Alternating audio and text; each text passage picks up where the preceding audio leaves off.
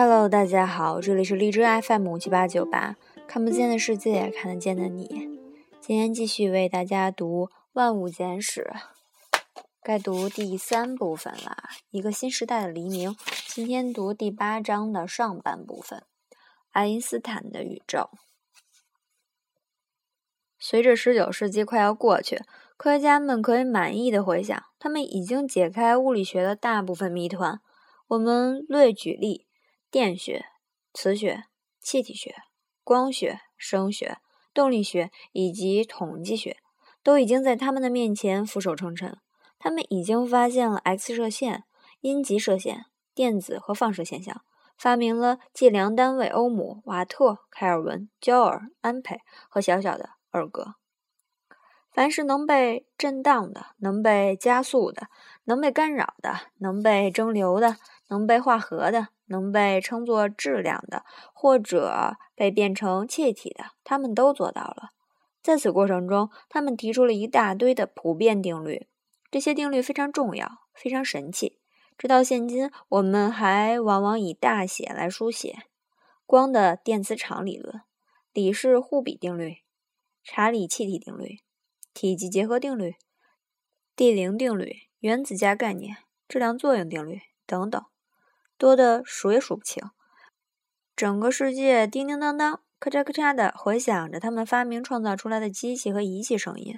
许多聪明人认为，科学家们已经没有什么事可干了。一八七五年，德国基尔有一名叫做马克思·普朗克的年轻人犹豫不决，不知道这辈子是研究数学还是物理学。人们由衷的劝他不要选择物理学。因为物理学的重大问题已经都解决了，他们斩钉截铁地告诉他，下个世纪将是个巩固和提高的世纪，不是革命的世纪。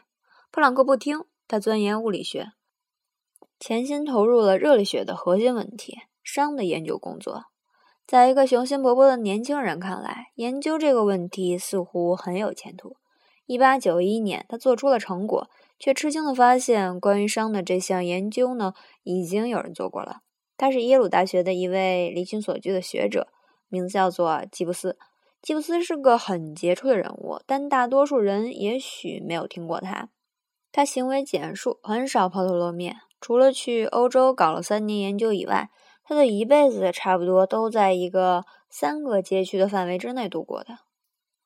出于无法猜测的原因，吉布斯情愿将他那一些具有划时代意义的见解发表在毫无名气的杂志上。这就是为什么普朗克直到很晚的时候才听说他的名字的原因。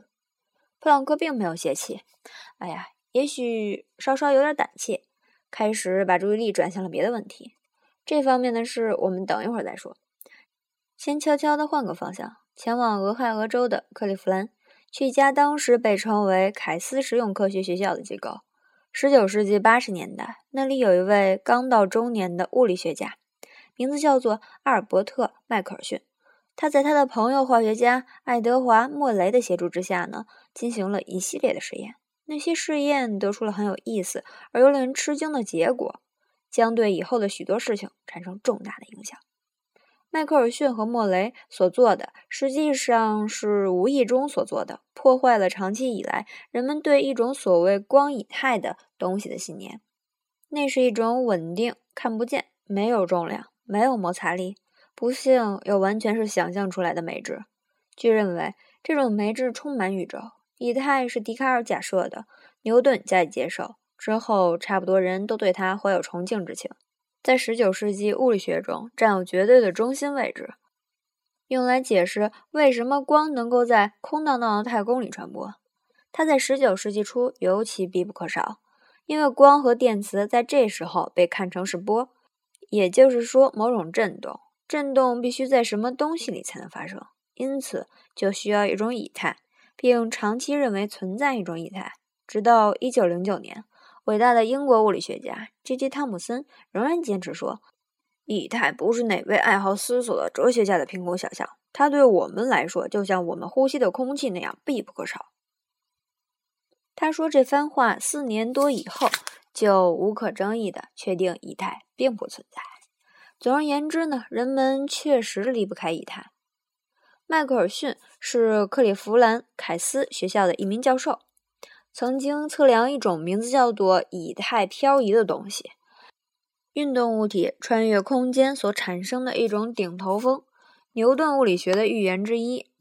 在观察者看来呢，光在穿越以太过程中的速度是不一样的，取决于观察者是朝着还是逆着光源的方向移动。但谁也想不出对此进行测量的方法。迈克尔逊突然想到，地球有半年时间是朝着太阳的方向运动，在半年的时间里是逆着太阳的方向运动。他认为，只要在相对的季节里进行测量，把两者之间的光的运动速度进行比较，就能找到答案。迈克尔逊说服了电话的发明者，刚刚发了财的贝尔提供资金，制造了一台迈克尔逊自己设计的巧妙而又灵敏的仪器，名字叫做干涉仪。用来精准的测定光的速度。接着，在和蔼而又神秘的莫雷的协助下，迈克尔逊进行了几年的精心测量。这是一件非常细致而又很花力气的活儿。迈克尔逊的精神一下子完全垮了，工作不得不中断了一段时间。但是到1887年，他们有了结果，而且这个结果完全出乎两位科学家的意料。加州理工大学天体物理学家索恩写道。结果证明，光的速度在各个方向、各个季节都是一样的。这是二百年以来，实际上恰好是二百年出现的第一个迹象，说明牛顿定律也许不是在任何时候、任何地方都使用的。用罗珀的话来说，迈克尔逊莫雷结果成为很可能是物理学史上最负面的结果。为此，迈克尔逊获得了诺贝尔物理学奖。从而成为获此殊荣的第一位美国人，但要过二十年之后。与此同时呢，迈克尔逊莫雷实验像一股霉味那样令人不快地浮动在科学家的脑海深处。令人瞩目的是，尽管他有了这项发现，当二十世纪来到的时候，迈克尔逊觉得自己和别人一样，认为科学工作快要走到尽头。用一位作者在《自然》杂志上话来说。只要添上几个角落和尖顶，在房顶上刻几个浮雕就够了。当然，实际上世界即将进入一个科学的世纪，到时候谁都会懂得一点，谁都不会什么都懂。科学家快要发现自己在粒子和反粒子的汪洋大海里漂浮，东西瞬间存在，瞬间消失，是毫微秒时间也显得十分的缓慢。平平常常，一切都那么古怪。科学正从宏观物理学向微观物理学转变。前者物体看得见、摸得着、量得出，后者事情忽而发生，快得不可思议，完全超出了想象的范围。我们快要进入量子时代，而推动其大门的第一人，就是那迄今为止一直很倒霉的马克思·普朗克。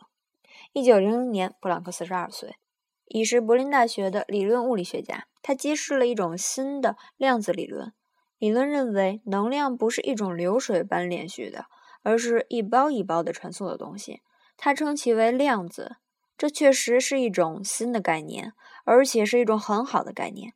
从短期来说，它能为迈克尔逊莫雷实验室之谜提供一个解释，因为它表明光原来不一定是一种波动。从长远来说，它将为整个现代物理学奠定基础。无论如何，它是第一个迹象，表明世界快发生变化了。但是，划时代意义的事情，一个新时代的黎明，要到一九零五年才发生。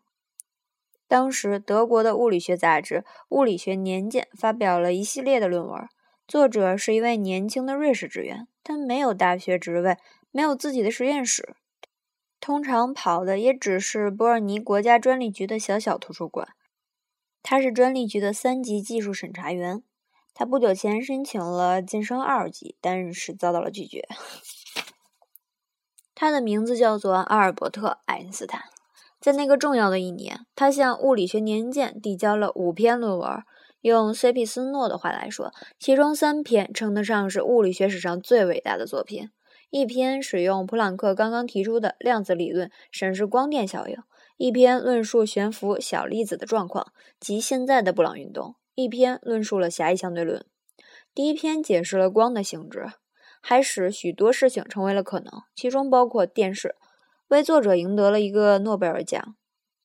第二篇提供了证据，证明原子确实存在。令人吃惊的是，这个事情过去一直存在一些争议。第三篇完全改变了世界。爱因斯坦1879年生于德国南部的乌尔姆，在慕尼黑长大。他的早年生活几乎难以说明他将来会成为一个伟大的人物。大家都知道，他在三岁的时候才学会说话。十九世纪九十年代，他父亲的电器生意破产，举家迁往米兰。但这个时候，已经十来岁的阿尔伯特去了瑞士继续他的学业。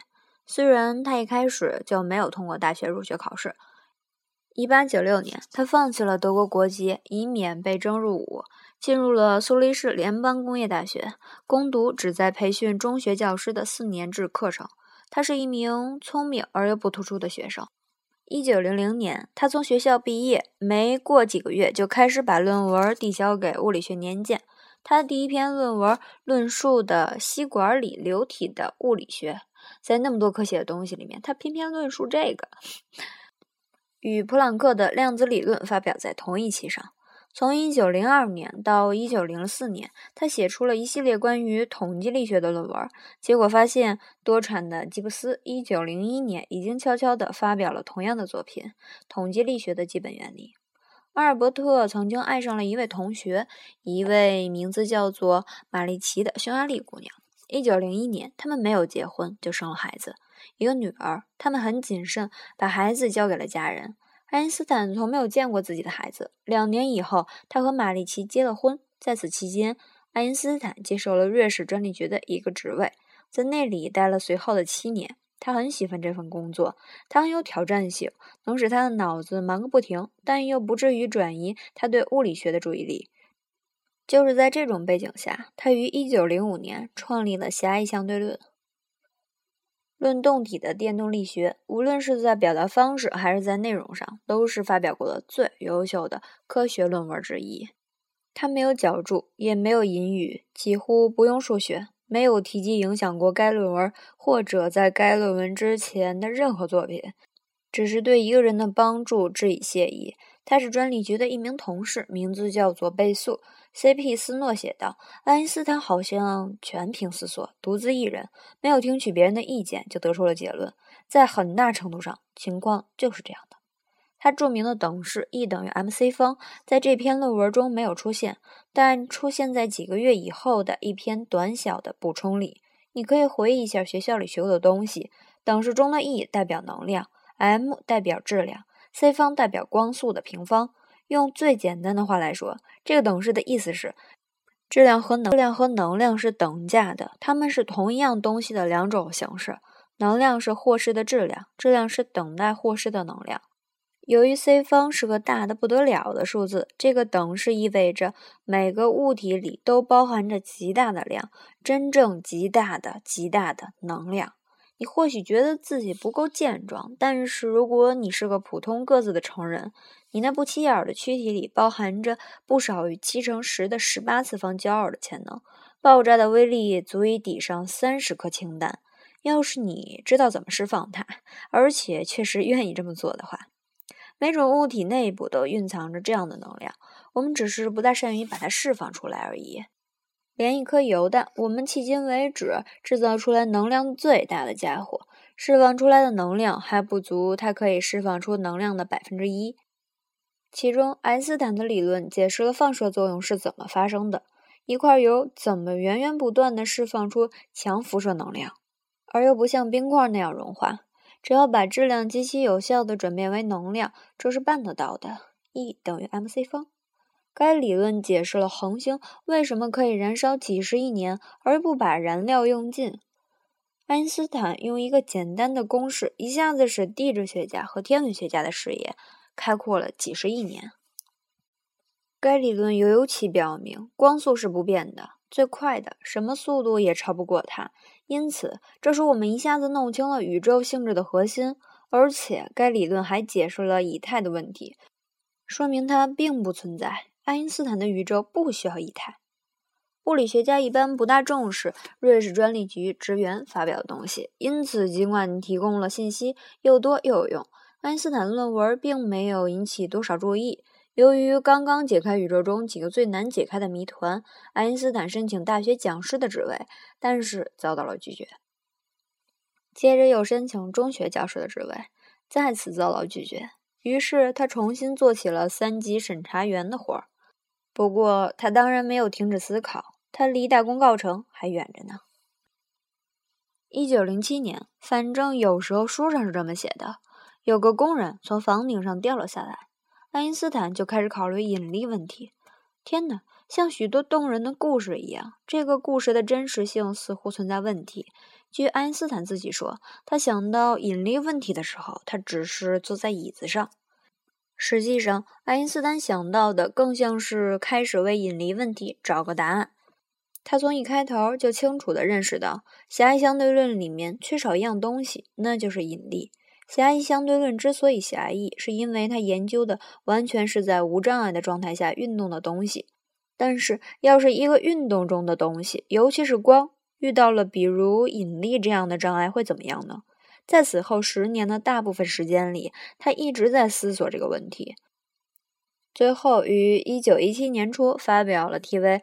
关于广义相对论的宇宙学思考的论文。当然，一九零五年的狭义相对论是一项深刻而又重要的成就。但是，正如 C.P. 斯诺有一次指出的，要是爱因斯坦没有想到，别人也会想到，很可能在五年之内，这是一件在等着将要发生的事情。但是，那个广义相对论完全是另一回事。没有它，我们今天可能还在等待那个理论。爱因斯坦常手拿烟斗，和蔼可亲，不爱露面，一头乱发，真是个非凡人物。这样的人物不可能永远默默无闻。一九一九年，战争结束了，世界突然发现了他。几乎同时，他的相对论以普通人无法搞懂出了名。《纽约时报》决定写一篇报道，由于永远令人想不通的问题。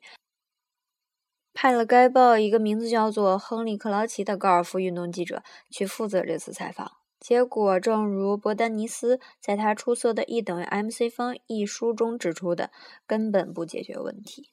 这次采访令克劳奇力不从心，他差不多把什么都搞错了。他的报道里有许多令人难忘的错误，其中之一，他断言爱因斯坦找到了个胆子很大的出版商，敢于出版一本全世界只有十二个人才能看懂的书。当然，根本不存在这样的书，根本不存在这样的出版商，也根本不存在这么狭小的学术界。但这种看法已经深入人心，过不了多久，在人们的想象中，搞得懂相对论的人又少了许多。应当指出，科学界对这种神话没有去加以澄清。有一位记者问英国天文学家爱丁顿：“他是不是真的就是世界上仅有的三个能理解爱因斯坦的相对论的人之一？”爱丁顿认真的想了片刻，然后回答说：“我正在想谁是第三个人。”实际上，相对论的问题不在于它涉及许多微分方程、洛伦兹变换和其他的复杂数学，而在于它不是凭直觉所能完全搞懂的。实质上，相对论的内容是：空间和时间不是相对的，而是既相对于观察者，又相对于被观察者。一一个人移动的越快，这种效果就会越明显。我们永远也无法将自己加速到光的速度。相对于旁观者而言，我们越是努力，越是走得快，我们的模样就会越来越失真。今天就读到这里吧，下一期我们再继续解释一下关于刚才那段话的意思，然后给大家推荐一部电影，是我一个朋友推荐我的，名字就是一个字，嗯，她，女她。是关于一个虚拟机器人与人谈恋爱的事情，然后在将近结尾的时候，那个机器人它谱了段曲，然后男主人公做了一段词，写了一首歌，特别好听。今天放给大家听，在网上找不到啊 P 三版的，我就转换了一下格式，嗯，希望大家也去看一下那个电影。另外，跟你们说晚安。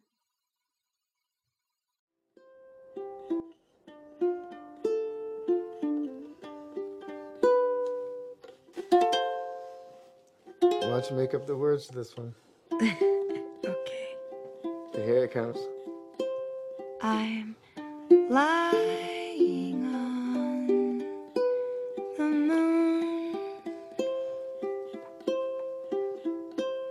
My dear. I'll be